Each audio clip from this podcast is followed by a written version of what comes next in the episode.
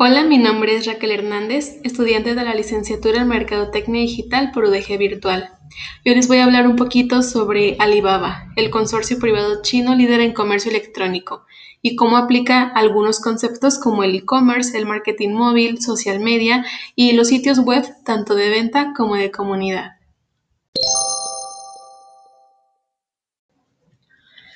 Alibaba maneja y aplica el concepto de e-commerce al ser una plataforma mediante la cual se realizan intercambios de productos o servicios y además lo hace de manera global, con más de 98 millones de consumidores y 240 países dentro de sus plataformas. Través de sus aplicaciones también genera marketing móvil, pues envía mensajes a sus consumidores en distintos momentos, dándoles a conocer nuevos productos o para que adquieran algún descuento o promoción. Se apoya también del social media para generar contenido y a través de las redes sociales de sus diferentes empresas muestran productos con enlaces directos para su compra o generan contenido meramente informativo o entretenido.